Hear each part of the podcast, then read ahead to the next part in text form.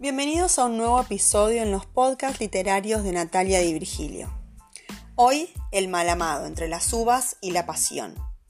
Una historia que nació en Buenos Aires y recorrió Mendoza, Nueva York, Sevilla, Madrid y Roma. Él no era el típico príncipe azul, ella era la capitana de su alma. De nuestra mejor selección de corazones Malbec, esta historia reposó en las almas de roble francés de los protagonistas para traernos un complejo buquet de besos, caricias, erotismo y reencuentros.